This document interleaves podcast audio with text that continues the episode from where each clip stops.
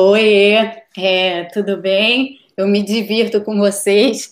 É ótimo ficar no esquenta no dia do no dia do boteco aqui. E ó, todo mundo errou.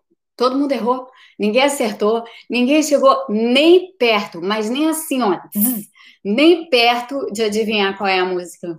Eu não, não tô acreditando nisso, gente. Não tô acreditando que vocês não passaram nem perto. A dica é tan. Só isso tá? E a música é, tem tudo a ver com o momento. É, e eu já vi uma coisa passar aqui na tela que eu não posso dizer e não posso comentar. É, eu voltei agora do da história, né? Vocês, alguns de vocês perguntaram. Muito obrigada por perguntarem sobre o meu carro. É, vocês são muito legais. Eu a Leda está dizendo que perdeu ontem. Ué, assiste lá, Leda, tá no, tá no canal. O, ontem, ontem foi light, é, mais do que o dia anterior, né? Eu já sei do lance lá do SUS. Aliás, o SUS está no meu perfil do Twitter agora. troquei. Tirei meu livro, botei o SUS e vai ficar lá. É, as máscaras, Dante, elas não estão. Boa tarde para você. Elas estão na porta. Só que eu mudei, ó, dá para ver uma, a pontinha de uma ali, se você olhar bem. Só que ela tá pendurada na outra, elas estão penduradas na outra maçaneta e eu mudei a direção da câmera do computador, por isso não dá para ver. É, para vocês que. Oi, Márcio, que bom que você está achando bom ao vivo. Sérgio, Manuel. É... Não é música clássica, gente. Não é. Aliás, essa música poderia ser clássica. Ela é, já é um clássico, na verdade. Mas ela não é música clássica, no sentido assim, né? Música clássica de ser. É, eu, eu, então, vou dar o, o, assim, o prontuário médico do meu carro, é, que eu fui, como vocês sabem, levar no médico hoje. Ele não voltou para casa, tá? Ele teve que ficar internado é, lá no médico é, na, na, oficina, ele está internado. É, em princípio, são 24 horas de internação, ele deve ter alta amanhã de tarde, mas ele está com dois problemas graves: é, um problema, digamos assim, cardíaco, é, e o outro problema é um que na verdade é mais grave do que o problema cardíaco carro, né? É diferente de gente. Ele está com um problema ósseo, então, um é um, um problema de estrutura óssea, é, ali no entorno do no entorno do coração. É, e, e, o outro é um problema de ordem elétrica. Na verdade, o, o, outro não é um problema cardíaco propriamente, ele é, ele é uma mistura de cardíaco com neurológico, né? Carro, né? fisiologia diferente. Então, é isso. É, não, ele não está com Covid, não. Ele se protege direitinho, ele está sempre muito bem protegido e tal, mas ele está internado. E ele, ele vai ter alta é, amanhã, mas ele está ele tá internado.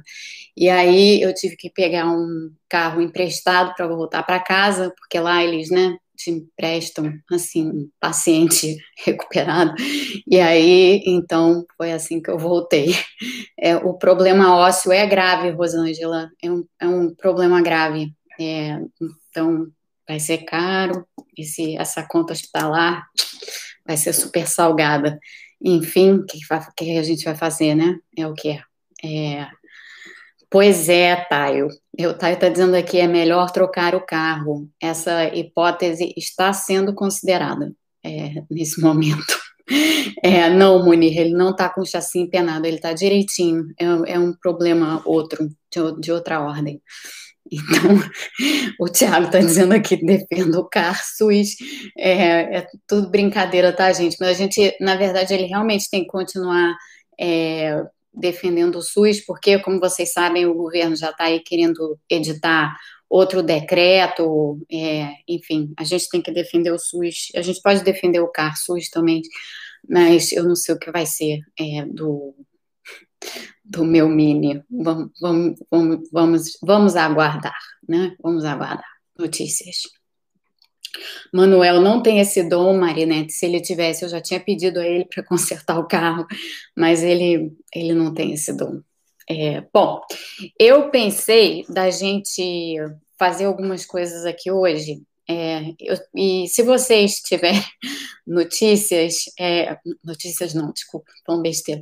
Se vocês tiverem perguntas, é, façam as perguntas aqui. Já teve uma do Diogo é, que assistiu a entrevista do, minha para o Marco Antônio Villa há duas semanas, e ele achou que o que eu falei lá na entrevista para o Marco Antônio Villa é diferente do que eu falo aqui no canal. É, não é, Diogo, diferente do que eu falo aqui no canal. É, o, teve duas coisas que eu falei que ele achou que foram muito diferentes do que eu digo aqui no canal. Uma foi sobre o auxílio emergencial, é, sobre o auxílio emergencial no valor de 600 reais.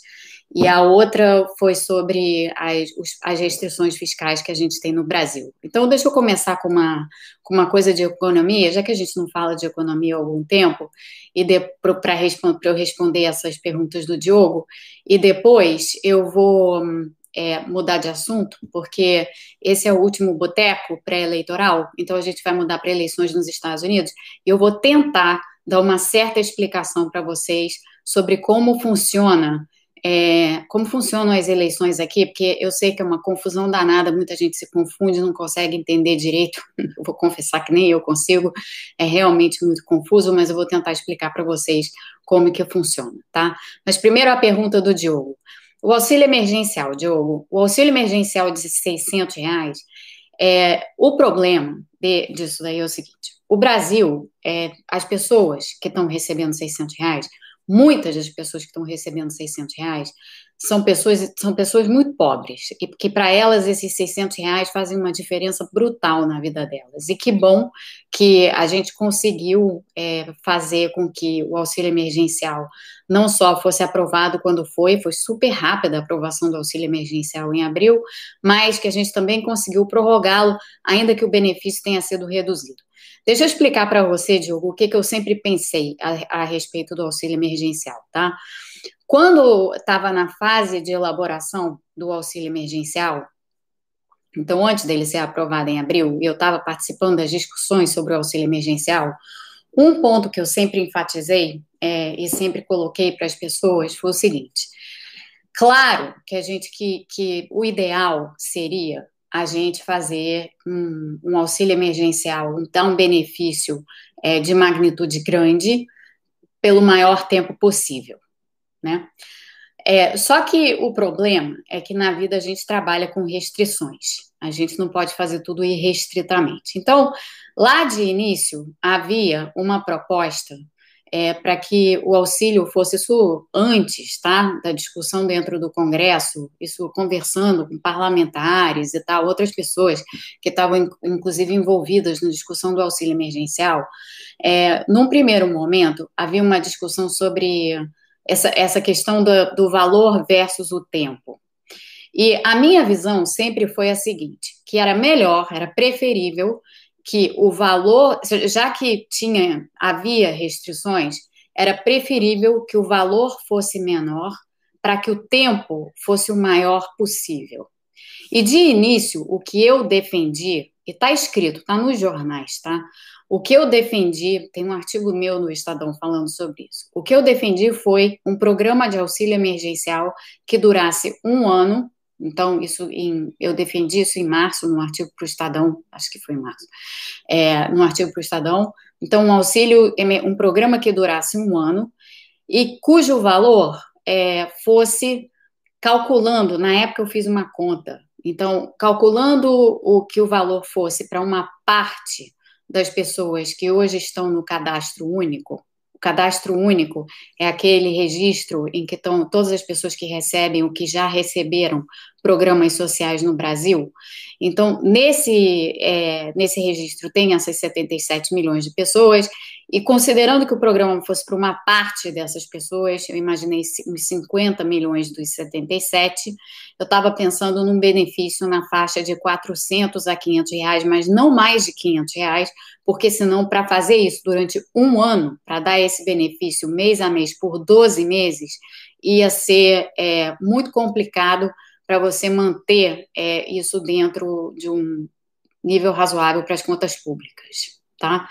É, dado, que, dado, dado que as restrições fiscais existem. O teto, eu acho que não é uma restrição fiscal legítima hoje, tá? Do jeito que ele foi desenhado. Mas eu não estou falando do teto.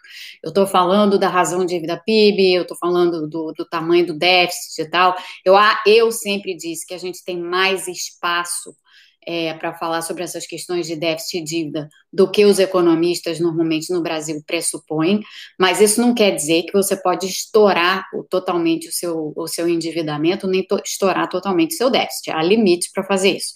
Então, de início, de cara, a minha visão era essa: um auxílio é, emergencial de valor é, entre nessa faixa de 400 a 500 reais para umas 50 milhões de pessoas mais ou menos, por um ano, por 12 meses, tá? Que naquela altura eu imaginava esse vai ser o mínimo de tempo dessa pandemia. É, e a gente já está aí há 10 meses, tá? Com pandemia. É, então ali eu, eu, eu, defendia, eu defendia isso. Teve muitas discussões a respeito dessa questão do valor.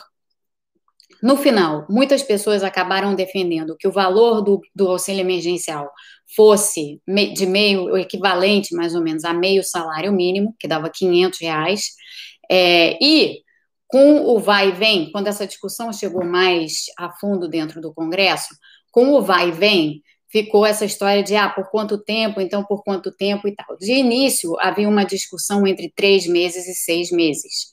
E ali eu defendi muito claramente, bom, tudo bem, vai para 500 reais, mas então dá seis meses, porque no fundo o que é importante realmente é o tempo para as pessoas, porque elas vão precisar de tempo, não, não dá para simplesmente fazer um programa de três meses, essa crise é muito mais do que três meses. E isso foi o que eu disse aqui já no canal o tempo inteiro.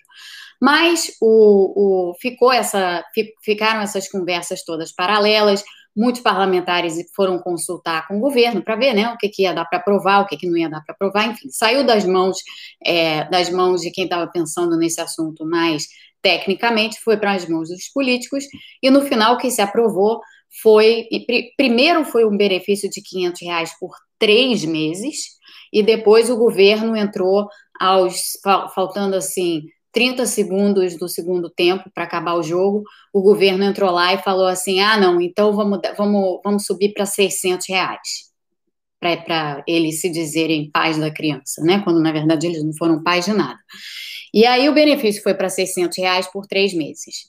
E eu achei assim, bom, tudo bem, pelo menos a gente tem alguma coisa, isso vai ser ótimo. É, o problema é que sustentar 600 reais por um ano a gente provavelmente não vai conseguir. Ou se conseguir, vai conseguir às custas de uma dívida PIB muito alta. É, e, e vai acabar que esse programa ou vai ser extinto antes do que ele deveria ser extinto, ou esse programa vai ter o seu benefício bem reduzido. E a gente acabou no pior dos mundos. A gente acabou com benefício super reduzido, a metade, e com o programa estendido só por mais três meses, ou seja, ele acaba no dia 31 de dezembro. Então, o ponto todo aqui, para esclarecer para você, Diogo, é que, na verdade, o que eu estava dizendo ali na, na entrevista para o Marco Antônio Villa, eu não disse tudo isso, estou explicando para você de onde veio o raciocínio para o que eu falei lá, mas ele vem daí. É, o que eu achava correto é que o auxílio emergencial fosse dado, tivesse sido feito e elaborado para 12 meses, numa faixa menor e atingindo é, realmente aqueles que precisavam muito receber o benefício, para que a gente pudesse fazê-lo por um ano. O que, que aconteceu? Foram 600 reais, foram três meses, agora foi reduzido a metade. Quantas pessoas estão recebendo? praticamente 70 milhões de pessoas estão recebendo o auxílio emergencial, tá? Dessas 70 milhões de pessoas, são, muitas são pessoas extremamente necessitadas, mas tem algumas pessoas, assim, por exemplo, tem é, pessoas de, na faixa dos seus 20, 20 e poucos anos que moram com os pais, isso quando você olha os dados você vê, que moram com os pais, que estão recebendo o auxílio emergencial, porque os critérios para o recebimento do auxílio emergencial houve uma confusão na definição desses critérios, isso foi culpa do governo, tanto assim que atrasou no início a beça, e acabou que certas pessoas estão recebendo o auxílio emergencial quando, na verdade, esse, se esse, esse dinheiro tivesse em outras mãos, seria melhor. É, então, o, o, esse é um problema tá? É, e, e que, que, acabou acontecendo com o auxílio emergencial. Então, para explicar assim um pouco do raciocínio. A outra coisa que eu acho que é importante entender é o seguinte, e, e, as restrições fiscais, de novo, elas existem, tá? A gente tem que falar nelas, porque elas existem, elas não são, não é, a gente não pode fazer o que a gente quer, né? A gente tem que trabalhar dentro das restrições que a gente tem. A outra coisa que eu queria, que eu queria dizer, pois é, então, muita gente. A outra coisa que eu queria dizer a respeito de tudo isso é o seguinte: uma coisa, e a TT falou isso aqui na tela e ela tem toda a razão. Uma coisa é você ter a liberdade de chegar aqui no canal, como eu tenho, e falar para. Agora tem 679, 78, tá flutuando aqui. Aliás, like, gente, o número tá baixo. É, tem. É, é, tem 680 agora. É, tem, uma coisa é você chegar aqui no canal e conversar com vocês, e trocar ideias, e eu falar aqui as coisas que eu falo, responder as perguntas de vocês, dar minha opinião, dar minha opinião em formas de perguntas, depois transformar tudo isso num livro, e aí escrever o livro, tá? E transformar essas reflexões em livro. Uma coisa é você ter a liberdade para fazer isso. Outra coisa é você ser entrevistado. Quando você está sendo entrevistado, é claro que você tem a liberdade para expressar a sua opinião, mas for, é, existe um formato, existe uma estrutura numa entrevista. Você tem um entrevistado, um entrevistador e quem conduz a entrevista é o entrevistador, e o formato, por definição, é mais engessado. É, porque é, não tem, não é, não é culpa do entrevistador nem do entrevistado, é como é, né? É um formato mais estruturado. Não é essa coisa meio, é, desculpa usar a palavra, mas eu vou usar, porque hoje é dia de boteco, não é essa coisa meio porra louca desse canal aqui, opa, agora o vaso quase caiu, tá? Atenção, o vaso quase caiu e eu já descobri como é que é que eu vou derrubar esse vaso. Então, eu já vou ajeitar ele aqui, ó, para isso não acontecer. É, mas o, então, como como eu ia dizendo, numa entrevista, tinha um bicho aqui, tá, gente? Numa entrevista, essa coisa meio porra louca que rola aqui no canal de vez em quando, você não vai fazer numa entrevista, né? Uma entrevista, até porque seria desrespeitoso, inclusive, com a pessoa que está te entrevistando. É, agora, aqui no canal é papo aberto, é papo livre, rola solto, é, rola solto mais ainda em dia de boteco, porque aí eu não me sinto muito na obrigação de é, ser muito estruturada assim nas coisas que eu estou falando aqui com vocês, não. Me sinto, me sinto livre para ir falando o que, o, que, o que dá na cabeça. E sim, porra louca, todo mundo tem seu dia porra louca, qual o problema? E, e aqui no canal, portanto, é assim, é, é completamente diferente de uma entrevista, só para só deixar claro. É, também tem, também rola o seguinte, é, já, já tendo sido entrevistada algumas vezes, tem entrevistas e entrevistas, né? Tem entrevistas que são que têm um formato mais formal mesmo, é, e tem entrevistas que têm um formato mais solto. É, então, por exemplo, a entrevista de ontem com o, lá no canal do Meteoro, com a Ana e com o Álvaro, que foi mó barato, adorei, foi super legal. É, foi uma, uma, é uma entrevista mais solta, foi uma entrevista mais solta, porque o estilo é mais solto é, deles. Eu sou uma pessoa super informal, se vocês ainda não tinham percebido isso, eu sou uma pessoa super informal. Então, assim, para mim, é, isso é uma zona de conforto. Tá numa entrevista com pessoas que são mais informais é mais confortável para mim. Não quer dizer que numa entrevista mais formal eu não saiba adaptar o estilo, mas a gente tem que se adaptar, né? Então, é isso aí, Márcio. Gustavo, eu não sou senhora, não sou tá? É, senhora não. E então tem, então é isso. E tem também, como está colocando aqui, é, quem colocou? Eita, não sei. Bom, Rafael está dizendo que é a primeira vez que ele está vendo, tá, que ele está assistindo ao vivo. Bem-vindo, Rafael. Que bom que você está é, assistindo ao vivo. Bater na mesa, vocês já sabem, acontece toda hora mesmo. Isso foi meu anel que bateu na mesa e faz mais barulho. E, mas o, o, o ponto é esse. Então, é, é isso.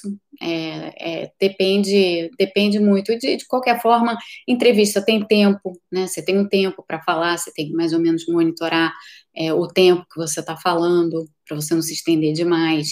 Aqui no canal, não, aqui eu posso falar o que eu quiser, eu posso passar um tempão falando aqui do meu carro, vocês gostam? então, é, a gente pode ficar aqui falando sobre né, coisas diversas. E em dia de boteco, então, mais ainda. É, a Nelly acha que o Rafael vai ver o vaso cair hoje? Não vai. Estou protegendo o vaso, tá? Vocês acham o quê? Que vai ser dia de vaso cair? Não vai. Não vai mesmo. Não, não vai acontecer. É, e é isso. Bom, o a Ana Cristina está perguntando se ouviu o artigo do valor do Fristac do Bonomo sobre dívida PIB. É, não vi Ana Cristina, mas já posso imaginar o que eles estão dizendo, já posso dizer sem ler que provavelmente eu vou discordar, provavelmente, tá? É, reparem no provavelmente, não sei, porque eu não li, então eu não vou fazer aquilo que eu recomendo aos meus filhos não fazerem, que é dizer que não gostou sem ter comido, é, depois, eu, depois eu olho. É, vamos lá, eleições americanas, gente, é, falta pouco, vai dar nervoso, já está dando nervoso desde agora, é, e vai ser complicado. É, os próximos dias serão muito complicados. O, vocês, eu imagino, devem ter uma porção de dúvidas sobre como as eleições funcionam. Deixa eu tentar explicar um pouco para vocês terem uma noção da complexidade, tá? Porque não dá para explicar para vocês em todos os detalhes. Realmente não dá, porque o, os detalhes são muitos e o, e o que acontece aqui nos Estados Unidos é que os estados, tá? têm as suas próprias leis eleitorais. Então, é bem diferente de como funciona no Brasil. No Brasil, você tem um Tribunal Superior Eleitoral que determina as regras eleitorais, e as regras eleitorais, né, em eleições gerais, valem, desculpa, para todos. Gente, hoje, ó, copo de tu, tá? É, tá aqui. Então, o, no Brasil funciona dessa forma. Aqui nos Estados Unidos não funciona dessa forma. Os estados têm discricionariedade. Então, como os estados têm discricionariedade, eles têm discricionariedade para decidir uma porção de coisas, tá? Por exemplo, o voto pelo correio. O voto pelo correio tem regras diferentes em diferentes estados. Em alguns estados, e esse ano em particular, por causa da pandemia, alguns estados começaram os, a, a fazer os votos por correio muito mais cedo do que eles fariam em outras eleições. Outros estados não. Então, vou dar um exemplo. A Pensilvânia. A Pensilvânia fez, é, começou com os votos pelo correio já há algumas semanas, já está rolando há algumas semanas. O estado onde eu moro, o estado de Maryland, aqui, começou a votação pelo correio na última segunda-feira dessa semana, tá? Então, esse é um primeiro problema. E principalmente nesse ano de pandemia, onde muitas pessoas estão mandando os seus votos pelo correio, estão votando pelo correio, só na Filadélfia já tem mais de um milhão de votos é, a Filadélfia não, na, na Pensilvânia, no estado inteiro da Pensilvânia, já tem mais de um milhão de votos que foram feitos pelo correio ao longo dessas últimas semanas. Aqui em Maryland eu não sei qual, qual é a contagem, tem uma contagem aí qualquer, mas eu não sei qual é. Mas imagino que também tenham sido muitos ao longo dessa semana, é, porque muitas pessoas, no, no país de um modo geral, foram quase 60, 60 milhões de votos pelo correio, isso nos Estados Unidos inteiro. Tá? Mas os estados têm regras diferentes. Então, alguns começaram mais cedo, outros começaram mais tarde. Em alguns estados, é, você pode votar pelo correio até o dia 3. Então, significa que se você enviar o seu voto por correio, desde que o carimbo que esteja lá no envelope do correio ou selo que esteja lá no envelope do correio, seja um selo, um, um carimbo marcando dia 3 de novembro, aquele seu voto enviado pelo correio no próprio dia das eleições, mesmo que ele não chegue no dia das eleições, naquele estado, por exemplo, ele pode valer. Num outro estado, não. Hoje, por exemplo, hoje, essa sexta-feira, está havendo o encerramento do voto pelo correio em vários estados.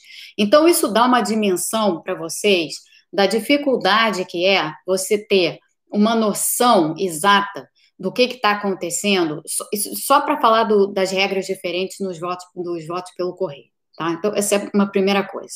Segunda coisa é que, diferentemente no, do, do, de como a coisa rola no Brasil, aqui nos Estados Unidos, as eleições, elas sempre começam, você, todos os estados têm suas próprias regras de eleição antecipada, o chamado early voting, tá?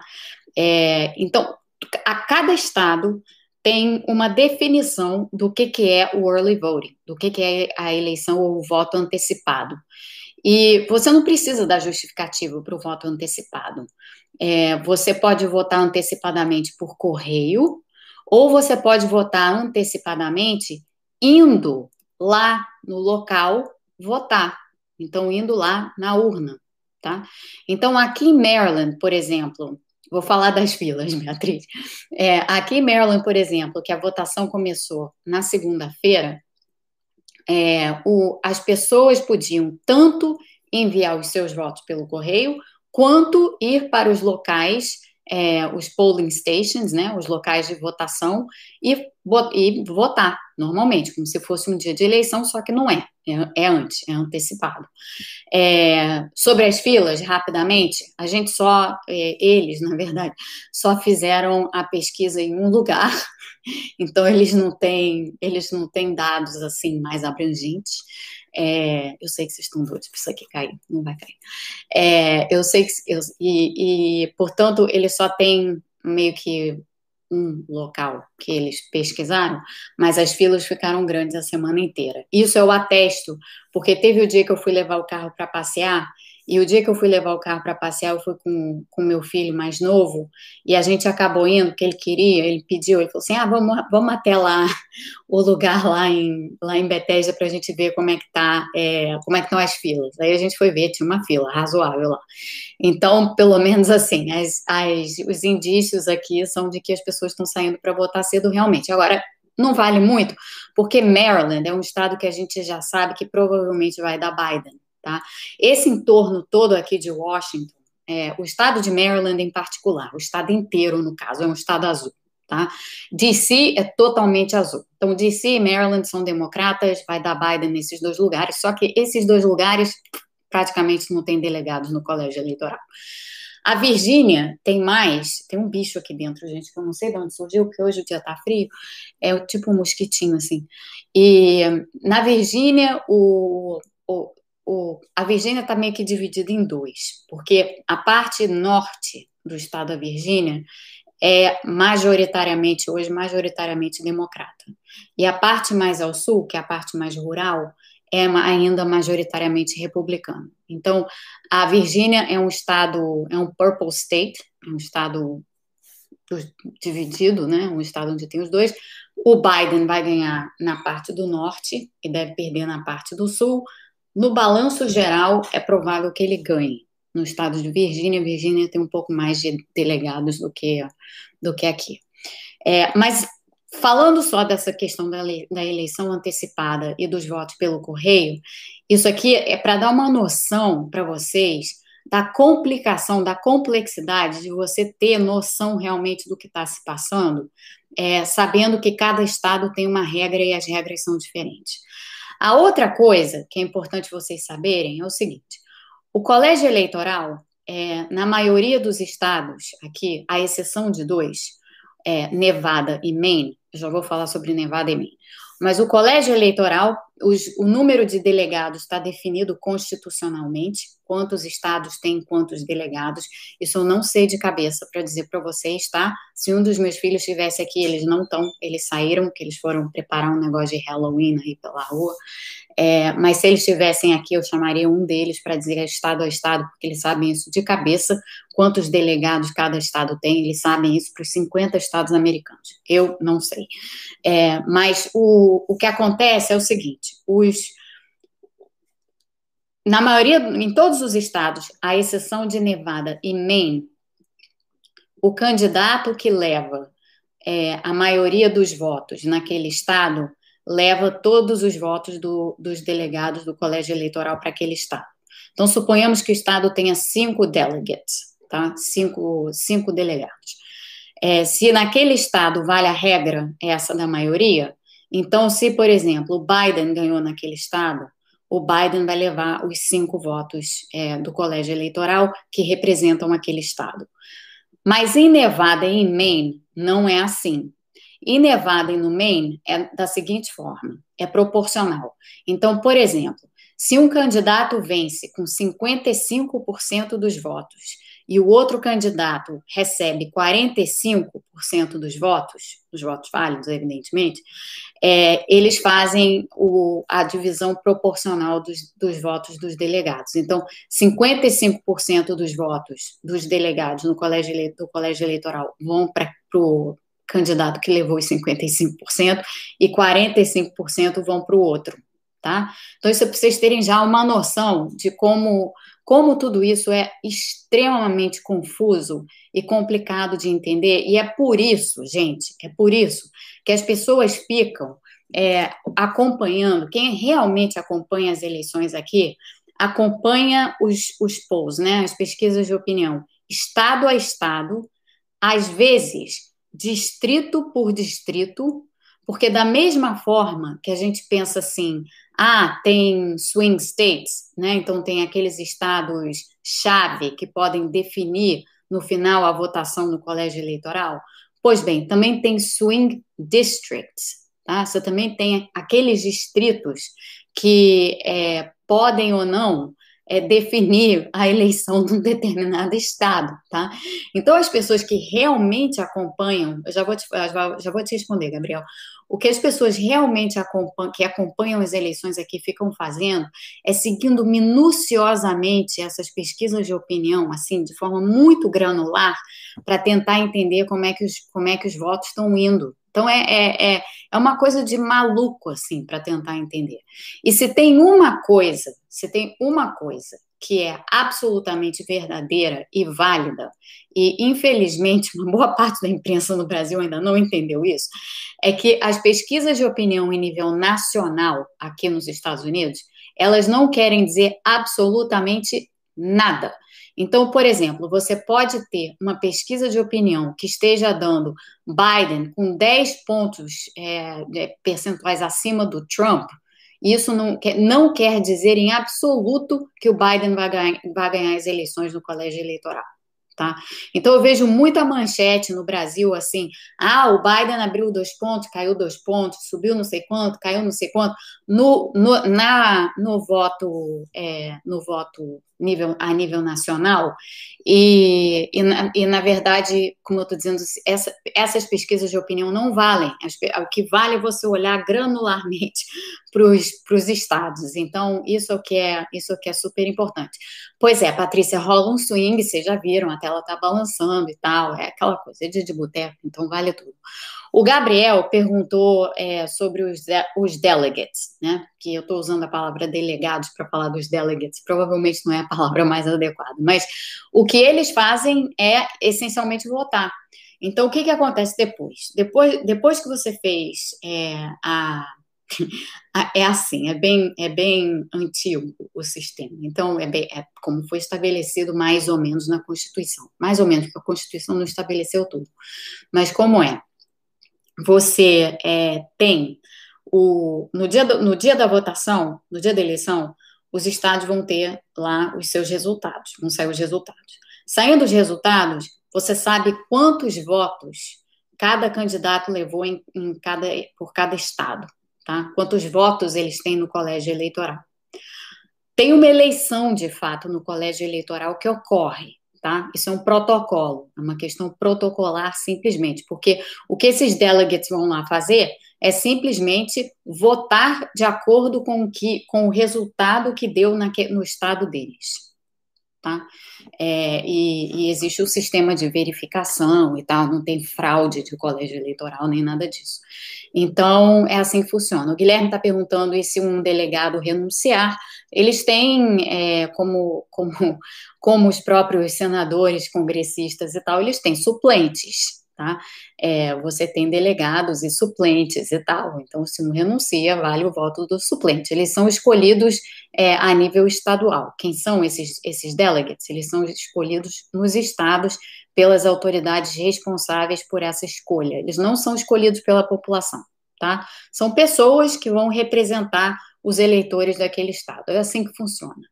É, mas eles são a, a, parte menos importante dessa história, porque eles simplesmente vão lá é, é, registrar o que aconteceu na votação do, daquele estado específico, só tá?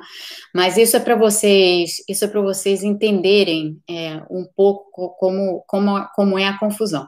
Outra coisa que eu acho que ilustra bem a dificuldade de entender esse processo eleitoral aqui é, é como funciona, por exemplo, o voto à distância. Então, suponhamos né, que você esteja fora do país. É, por exemplo, eu, no meu caso, é, suponho, eu sou brasileira, moro aqui nos Estados Unidos e tal, é, tem uma eleição no Brasil. Eu não posso aqui nos Estados Unidos votar em eleição municipal, tá? Isso é proibido pela lei brasileira. Eu só posso votar para presidente no Brasil. É, não posso votar para governador, não posso votar para nada disso, só para presidente. Mas é, eu posso votar para presidente e posso votar para presidente da seguinte forma: o, o meu hoje, o, hoje não, já há bastante tempo, o meu registro eleitoral é aqui, é na embaixada brasileira aqui. Então, o que, que eu faço quando tem eleição? Eu vou na embaixada brasileira, eu voto, tá? Na urna eletrônica, tudo bonitinho. Não é na embaixada, tá? Eles sempre escolhem um local. Mas é assim que funciona. No, aqui nos Estados Unidos, para quem, quem é americano e mora fora, não existe essa possibilidade, tá? Porque você tem que realmente enviar o seu voto pelo correio. Porque é assim, suponhamos que você é um americano que mora na França. E você agora está votando nessas eleições e você o, o, seu registro eleitoral ele não vai poder ser na embaixada da França. Porque como a eleição funciona por colégio eleitoral o seu registro eleitoral tem que ficar no estado é, onde você morou onde você tem residência ainda onde você registrou o seu voto, tá? Da primeira vez, você se, ou onde você se cadastrou como eleitor da primeira vez. Então, por exemplo, se você é um indivíduo americano que mora em Paris e você quer votar, voto aqui não é obrigatório, né? Você quer votar, você vai mandar o seu voto e você o seu, você está registrado lá como eleitor na Califórnia, você tem que mandar o seu voto. digamos que você está registrado na zona, sei lá o quê, de, do, de, do Distrito Parará de Los Angeles. Você vai mandar o seu voto pelo correio para o Distrito Parará em Los Angeles. É assim. Então, é bem complicado, tá? É bem complicado mesmo. Não é nada, nada simples, não é nada, nada fácil. É, esse, esse, isso só para explicar essa confusão em particular é, desses, de, do, da votação no colégio eleitoral. É, como eu já falei para vocês aqui antes, aliás, uma, um, um, um parênteses, para quem gosta, é, a TT ficou tonta, desculpa, TT, espero que não tenha sido culpa minha. É, para quem gosta de ouvir é, e acompanhar é, em inglês algumas coisas assim, podcasts e tal, tem um, a, o, a NPR, é, eu estava, quando eu estava levando meu carro para o médico, eu estava escutando o NPR, que eu só escuto NPR. A NPR é National Public Radio, eu, eu dou para a NPR, rádio pública, e eles têm programas excepcionais. Eles fizeram um programa hoje que eu estava escutando, no, tem formato podcast no, no website deles. Eles estavam fazendo um programa sobre. Tarcísio está pedindo para eu falar sobre gerrymandering, vou falar. Eles estavam fazendo um programa sobre é, a história do voto aqui nos Estados Unidos e como que como que, como que evoluiu e, e, foi super interessante de escutar, embora algumas coisas ali eu já soubesse, mas foi super interessante escutar, porque uma das coisas, assim, que, claro, a gente aprende quando a gente estuda aqui história americana e tal, mas a gente esquece, é que a Constituição, é, americana, ela não foi desenhada prevendo a existência de partidos políticos. Porque na época que, a Constituição foi escrita, não havia partidos políticos. Os partidos políticos surgiram depois da, da Constituição ter sido elaborada. E isso teve implicações diversas para o formato do voto. Então, assim, na altura em que a Constituição foi escrita, o voto era já representativo, então você já tinha essa questão da representatividade e tal, o voto era indireto e tudo, mas as pessoas votavam de uma forma completamente diferente. É, o voto era aberto, as pessoas iam para, assim, para os locais de votação, e os locais de votação eram, é, enfim, os town halls, as prefeituras, ou seja lá o que for, praças, às vezes, e as pessoas berravam lá o nome dos seus candidatos. Era assim, o voto era assim, as pessoas gritavam o nome dos seus candidatos. Então, o voto era totalmente público e totalmente aberto. É, era uma loucura. E, o, e, o, e, essa, e essa história do, do do desenho da Constituição não ter levado em conta a existência de partidos, porque não existiam partidos, também é super interessante e gera também uma mega confusão para entender como é que funciona o sistema eleitoral aqui. Mas eu recomendo ETT, NPR, NPR, exatamente isso, foi isso que eu disse. A NPR, National Public Radio, fez esse programa hoje. O programa é espetacular porque eles traçam assim essa história do voto nos Estados Unidos. E eu parei quando eles chegaram, que foi quando eu cheguei na oficina, aí não deu mais para ouvir. Eu parei quando eles, quando chegou na parte sobre de como, como foi é, como foram as eleições durante a Guerra Civil aqui nos Estados Unidos, então no meio do século XIX. Né? E, e, foi super interessante. Foi super interessante esse programa. Real, realmente eu, eu recomendo. É, eu recomendo. E, e, recomendo que quem, quem quiser ouça sempre as coisas da, da NPR, porque tem, tem sempre coisas super interessantes, mas essa é interessante demais. Gerrymandering, Tarcísio. Gente, gerrymandering não tem tradução em português, tá? O que, que é gerrymandering? É, aqui nos Estados Unidos, o voto é distrital, né, para a Câmara. Então, sendo o, voto distrital, você tem que desenhar os distritos, né, estabelecer dentro dos estados, desenhar, desenhar exatamente quais são as fronteiras dos, dos distritos. O que, que é o gerrymandering?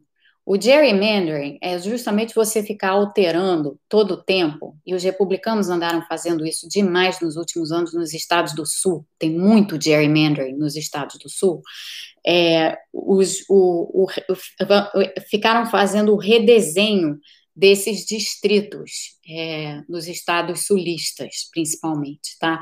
Por quê? Porque em alguns desses estados havia lá distritos que eram essencialmente distritos onde a população era toda população negra. E o voto negro aqui nos Estados Unidos é democrata. Então, em alguns estados republicanos, é, esse, esse desenho distrital pareceu em determinadas ocasiões. É, é, totalmente antidemocrático isso, tá? Mas, mas isso, e é uma das grandes das grandes brigas políticas aqui nos, no, nos Estados Unidos é é, essa, digamos assim, permissão para que se faça o, o, gerrymandering, ou seja, o redesenho dos distritos. Porque o que, que muitos estados republicanos fizeram? Fizeram o redesenho dos distritos para desfavorecer o voto negro, ou seja, diluindo o voto negro na definição distrital para favorecer os republicanos em detrimento dos democratas. Tá? Então, isso é o gerrymandering. Isso ainda acontece, isso ainda rola. É, aliás, ainda acontece, ainda rola, não. Isso rola, isso acontece. É, e, e, toda hora estão redesenhando distrito eleitoral é, e, e, fazendo essas práticas. Isso é permitido. Isso é permitido porque, é, de novo, as leis eleitorais são estaduais e, e são determinadas pelo Estado. Então, se o Estado é é, majoritariamente republicano, ele, eles conseguem fazer esse redesenho de distritos pelas leis que, pela autonomia que eles têm. E, e isso é uma das coisas assim que muitas pessoas reclamam aqui corretamente, porque isso é uma forma de é, influenciar evidentemente, o voto democrático, né? Tornar o voto menos democrático na realidade. É, o Bruno está observando. Bruno, você, peraí, deixa eu ver. Bruno fez uma pergunta importante. Mas alguém fez um comentário é, alguém fez. Ana Maria. Ana Maria falou assim: esses desenhos não estão destruindo os, os democratas nos estados de maioria republicana, esses assim, bem ferrenhos. Sim, isso já está acontecendo há tempos, tá? É, é que, como esses estados são de maioria republicana mesmo, acaba que na prática, o voto ali já é um voto republicano por excelência. Então, não muda em termos do resultado geral. Mas é óbvio que você está tirando é, voz de uma minoria. Você está fazendo isso ao fazer, a fazer o, o gerrymandering. Então, por exemplo, se você tem uma minoria negra ou uma minoria hispânica, é, ou seja lá o que for, e as, as minorias hispânicas são muito interessantes aqui, tá? Porque ela, dependendo de onde elas estão, elas são ou democratas ou republicanas. Então, a minoria hispânica na Flórida, que é amplamente Cuban American, são os cubano-americanos, e é o pessoal todo que fugiu de Cuba, esses são super conservadores e são republicanos de carteirinha. Já a maioria, a maioria hispânica, a minoria hispânica na, na Califórnia é amplamente democrata, tá? Então tem essa, essas nuances assim também que são super interessantes.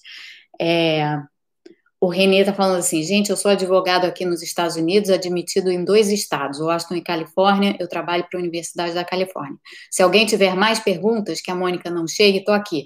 Gente, ai, obrigada, Renê, foi ótimo você, você se colocar. Gente, é o Renê Elias, ele está aqui no chat, é, ele é advogado aqui, aqui nos Estados Unidos, trabalha, na, como ele disse, na Universidade da Califórnia, e ele pode esclarecer várias perguntas é, adicionais que vocês venham a ter, porque provavelmente ele sabe, provavelmente não, tenho certeza, Reni, que você sabe muito mais do que eu é, em termos dessas minúcias, assim, é, estaduais, mas que fazem muita diferença para, enfim, para você ter um entendimento do voto aqui, né? E como ele é complicado.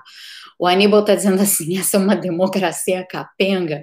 É, bom, as democracias estão capengas no mundo, né? É, o, o, que acontece aqui é que tem várias coisas que deveriam ter sido, como tem em todos os países, tá? O Brasil também tem seus problemas, são de ordem diferente dessa daqui, mas ainda assim tem muita gente que acaba é, não tendo voz, é, não tendo voz ativa para votar, que é excluída politicamente por outros mecanismos tá? diferentes dos, me dos mecanismos de exclusão aqui.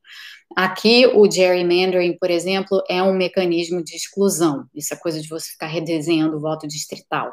Ou, ou desculpa, essa coisa de você ficar redesenhando os, os distritos.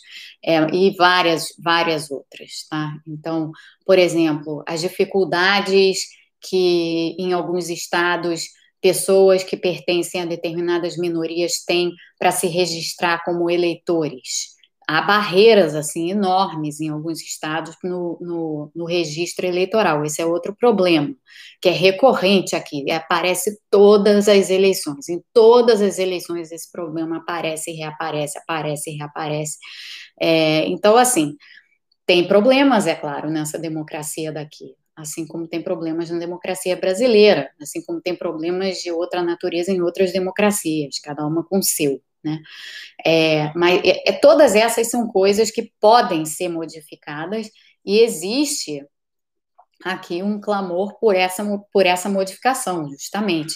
O gerrymandering é algo que já está assim no radar das pessoas há muito tempo para para ser modifica, modificado para não acontecer mais. Mas é complicado. Nesses estados de maioria republicana, isso é complicado. Até porque, é, como eu já tinha dito para vocês antes, os Estados Unidos são um país que, ao longo do tempo, e quando a gente projeta à frente, é um país cuja demografia está mudando muito. É, então, a, a maioria branca, lembrando, esse programa da NPR é excelente, porque ele remonta assim exatamente como foi é, a evolução do, do voto e como o voto foi sendo ampliado. Então, no início do início, quem é que podia votar?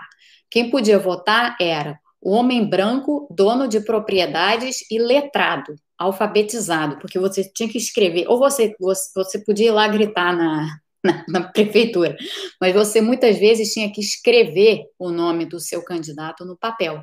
Então você tinha que ser alfabetizado e você tinha que ser dono de propriedades e você tinha que ser homem e você tinha que ser branco. Então imagina a quantidade de gente no início que não era excluída, né? Depois, quando você foi chegando mais perto é, da, do meados do século XIX, houve um movimento sufragista aqui que permitiu que homens é, brancos que não fossem donos de propriedade também pudessem votar. É, e aí, logo em seguida, é, não necessariamente precisavam mais ser alfabetizados, porque o que, que aconteceu? Houve o desenvolvimento da, da, da imprensa, é, o, o, da imprensa do printing press, né? Essa foi uma grande inovação que ocorreu no século XIX. Jornais que antes eram muito caros começaram a ficar cada vez mais baratos. E o que, que acontecia? Na época das eleições, o, o voto é, havia, havia jornais que eram puramente democratas e havia jornais que eram puramente republicanos. Isso quando você teve a divisão partidária aqui. Então, os jornais democratas imprimiam uma espécie de voto já, assim, um quadradinho para você cortar, com o nome do candidato. Então, aquilo possibilitou que mais pessoas pudessem votar, ainda homens brancos e tal, mas não necessariamente mais donos de propriedade e tal. Então o povo ia lá, comprava o jornal, recortava o quadradinho com o, nome do, com o nome do candidato e, e ia lá votar com aquilo. Para os republicanos, a mesma coisa. Tudo isso está descrito nesse programa da NPR, tá? Então eu realmente recomendo que vocês escutem, porque realmente é muito interessante, assim, essas raízes históricas todas. É, teve uma outra pergunta que eu perdi. Deixa eu passar para aqui para baixo. Ah, tinha essa pergunta aqui do Bruno. Mônica, você acha provável que o Partido Republicano peça recontagem a fim de postergar os resultados? É, esse é um outro problema que já está rolando aqui, né? Que é o seguinte: é, primeiro, a história dos votos pelo correio. São milhões, dezenas de milhões, como a gente falou aqui, são quase 60 milhões de votos pelo correio. É, em muitos estados, você não pode com, começar a contar esses votos antes do dia 3. Isso não é verdade em todos os estados, tá? Em alguns estados, a Flórida, por exemplo, você pode começar a contar os votos antes do dia 3, só não pode divulgar. É, mas em muitos estados, você não pode começar a, a, a apurar os votos, é, a contar e apurar os votos antes do dia 3. Então, tem uma questão aqui sobre quanto tempo vai durar essa contagem é, muito provavelmente a gente não vai saber ao certo o resultado mesmo das eleições no dia 3, a não ser que seja um mega é, landslide para um lado ou para o outro, tá? Que a gente espera que não seja para o Trump, é, mas a não ser que tenha, que, que tenha esse tipo de resultado. Então, o mais provável é que a gente ainda passe alguns dias sem saber. O problema é se houver a possibilidade da gente passar algumas semanas sem saber.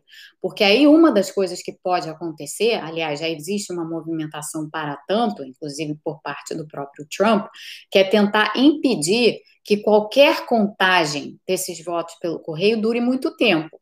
E, e, eu comentei com vocês outro dia aqui a opinião do Brett Kavanaugh, que é um dos ministros da Suprema Corte, é, que deu uma opinião a favor de não se estender por muito tempo a contagem dos votos depois do dia 3. Então, ao fazer isso, se isso daí for a regra, se isso daí acabar valendo, isso tem potencial de afetar as eleições, por óbvio, porque vão ter votos que não vão ser contados. É, e isso daí pode acabar gerando um mega conflito aqui, provavelmente gerará. Tá?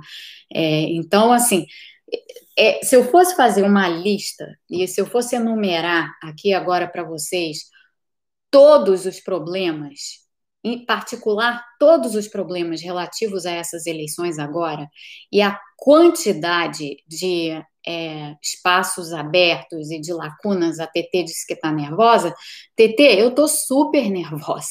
Eu estou nervosa desde o início da semana, na verdade, desde antes disso, exatamente por essa razão. Porque quando você começa a listar na sua cabeça assim tudo que pode dar errado, e tudo que, é, no final das contas, o Trump pode influenciar a favor dele, lembrando que hoje é ele quem está na liderança né, desse país, então é ele está no comando, ele estando no comando, ele tem muitas peças do governo que ele pode articular.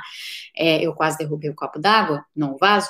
É, o, o temor é que ele faça isso, quer dizer, o temor não, ele vai tentar fazer isso claramente, principalmente se não for uma eleição deslavadamente pró-Biden, se não for uma eleição deslavadamente pró-democratas. Então, é tenso, gente. Eu não, eu não sei, eu não consigo, acho que, enfatizar o suficiente o quão tensas vão ser essas eleições e o quão tensas, o quão tenso vai ser o quadro pós-eleitoral aqui. Porque, sim, tem o receio de muitos distúrbios sociais, de, de, de todas as ordens, distúrbios sociais é, vindo dos, dos, do pessoal que apoia o Trump, distúrbios sociais vindo é, do, do, do, do, outro lado, do lado, do lado dos democratas, distúrbios vindo pelos problemas, enormes problemas raciais que existem nesse país, de desigualdade racial que existe aqui, o racismo escancarado que tem aqui. Então, assim, os problemas são enormes. Eu acho que algum caos social é inevitável. Algum caos social é inevitável vindo de algum lado, é, a depender de como a coisa se desenrole. Por isso que, de certa forma, o melhor que pode acontecer realmente é o Biden ganhar com uma margem de diferença que não deixe dúvida. Isso seria o ideal. Ganhar com uma margem de diferença que não deixe dúvida. Agora, isso vai acontecer? Eu não. Eu, eu, além de ser gato escaldado de 2016, eu não, eu não gostaria de. de eu, eu não apostaria nisso, nesse momento. Eu realmente não apostaria. Se acontecer, nossa, vai ser uma maravilha, mas eu não apostaria, porque é, tá muito, é muito incerto e é muito difícil de dizer. É chute, tá? É chute. Dizer que o Biden vai ganhar de lavada hoje é chute.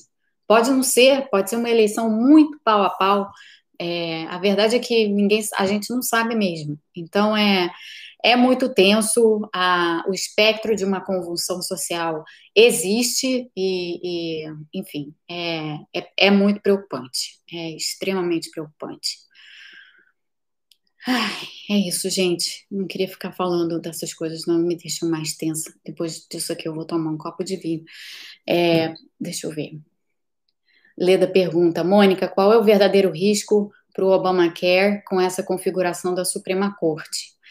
Leda, tudo depende do que vai acontecer no Congresso e de que, obviamente, de quem vai ser o presidente, né? Porque se o Biden ganhar e se o Congresso virar para os democratas também, é, o Senado, no caso, virar para os democratas, a Suprema Corte está aí, não, não tem, eles não vão, não vão, não vai ter destruição do Obamacare, porque essa, já teve, né, destruição do Obamacare. Digo mais destruição do Obamacare. Isso porque é, qualquer caso, é tudo decidido, isso é uma lei, né? Então, a configuração da lei, ela é, ela é votada no Congresso. E os democratas, se eles vencerem, eles vão tentar reerguer o Obamacare, sem dúvida nenhuma. Vai haver disputas, os, os republicanos podem tentar bloquear esse processo, Podem, em alguma medida, mas se for maioria democrata no Congresso fica mais difícil pode haver disputas que levem essas, essas divergências aí é, em relação a como reerguer a lei à Suprema Corte, e se isso for levado à Suprema Corte, aí sim a Suprema Corte vai ter um poder de influência, e agora a Suprema Corte tem uma tendência claramente conservadora. Então, a ver, tá? É, é, é, é, é, essa é, é, nesse lugar que entra a Suprema Corte, num, num, julgamento de alguma, alguma disputa que esteja acontecendo entre democratas e republicanos. Agora, se o Trump vencer e se o Congresso permanecer dividido, com a Suprema Corte agora majoritariamente conservadora, Sim, pode haver um desmonte maior do Obamacare. Já está totalmente desmontado, coitado. Pode, pode ser desmontado mais ainda. E tem muitas coisas assim que podem acontecer. Então, assim, quando a gente fala aqui em turbulência social, caos social e tal, tem aqueles relacionados às eleições e tem os posteriores, né? É, esse país aqui é um país que está em franca ebulição nesse momento. É, ebulição mesmo. mesmo com a epidemia rolando. Então tem, tem riscos vários, tá? São muitos os riscos aqui, muito. É, bom, depois disso tudo, gente, vamos, vamos, vamos parar. É, eu vou pedir para a gente parar, para a gente encerrar numa, numa nota de esperança. O que, que vocês acham? Hein? Vamos, vamos botar a música aqui? Eu vou dar uma última chance para vocês adivinharem qual é a música. Eu já falei para vocês, a primeira nota é tan. Então tentem adivinhar aí. Qual é a música, gente?